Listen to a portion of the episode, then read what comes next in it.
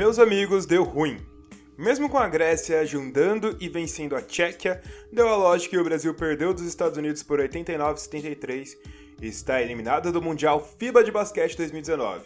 Com a eliminação do Brasil, ficamos com a 13ª colocação e garantimos automaticamente Estados Unidos e Argentina para as Olimpíadas de Tóquio. Agora vai ser buscar a vaga do pré-olímpico, onde teremos possivelmente um trabalho bem mais duro de ser alcançado. Sobre a participação no Mundial, fica um gosto amargo. Depois de uma primeira fase que beirava a perfeição, tivemos a segunda leva de jogos desastrosas e completamente decepcionantes. Antes do fatídico jogo contra os Estados Unidos, perdemos de mais de 20 pontos da Tchequia. E nada parecia o time que enfrentou a Nova Zelândia, Grécia e Montenegro. Vamos tentar analisar os prós e os contras da participação no torneio, falar o que o Brasil precisa fazer para ir para a Olimpíada e o que podemos esperar do futuro.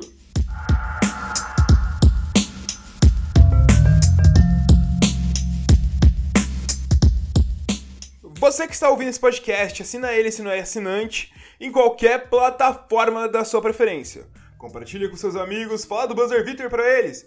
Traz um ouvinte novo pro Buzzer Beater. Se possível, vai no Apple Podcasts, dá 5 estrelas pra gente. Agradecemos muito. Tem alguma sugestão? Envia para buzzerbeaterbr.gmail.com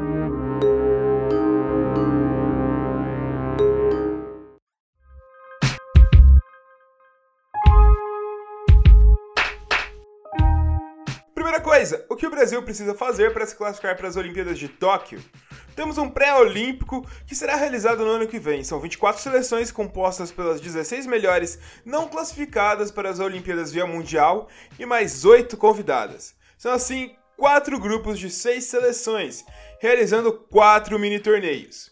O campeão de cada um se classifica para a Olimpíada, se juntando aos sete classificados pelo Mundial, mais o Japão, país sede.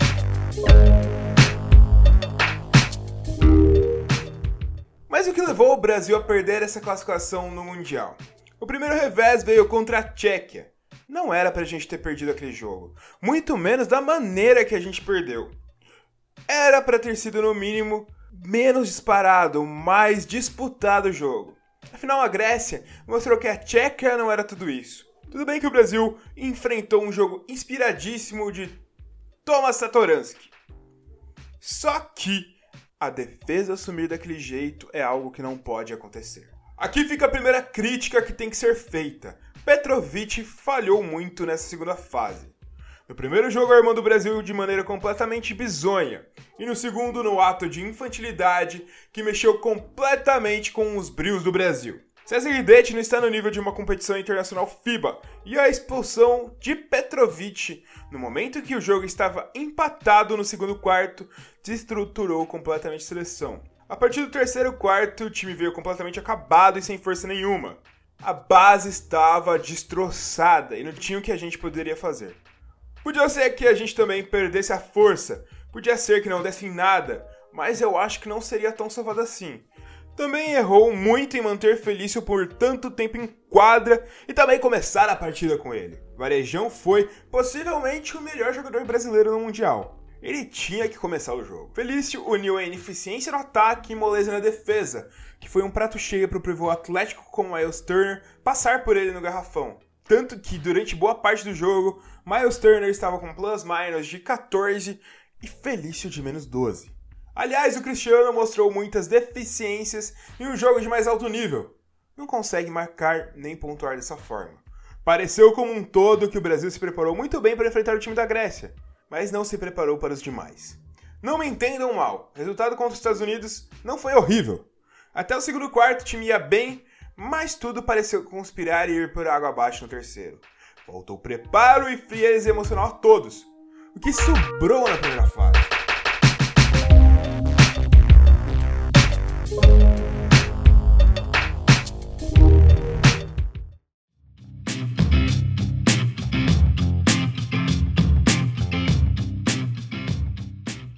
Entretanto, apesar da decepção de uma primeira fase 100% e nenhuma vitória na segunda fase, não podemos dizer que temos um sinal de terra arrasada como tínhamos no final da Olimpíada do Rio de 2016. Ao final daqueles jogos, não conseguíamos montar uma equipe e nem imaginar em quem poderíamos confiar daqui para frente.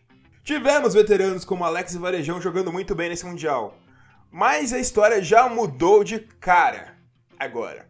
Rafa Luz estourou de vez e se mostrou um grande jogador a nível FIBA.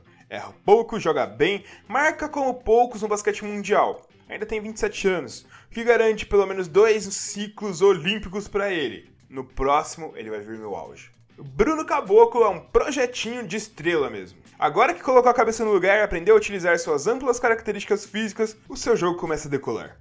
Ainda precisa evoluir ainda um pouco mais o ataque pareceu meio afobado, principalmente contra os Estados Unidos.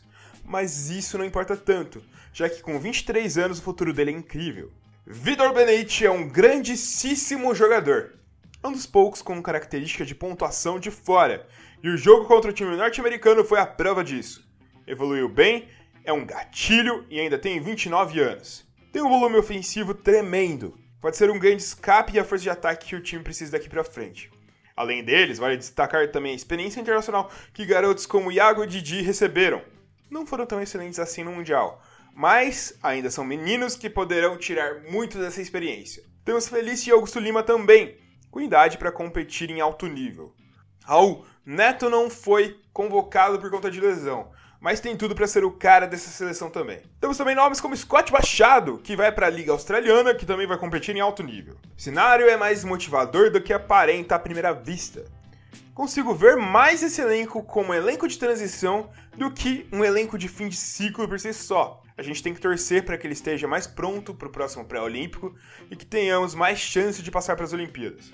A possibilidade de montar um time muito bom está aí o futuro não é tão desastroso como a gente poderia imaginar.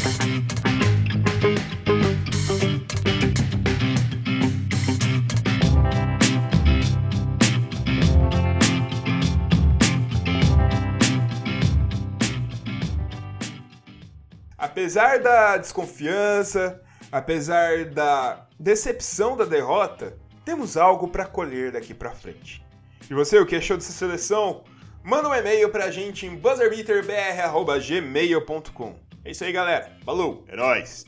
Tamo junto. Valeu!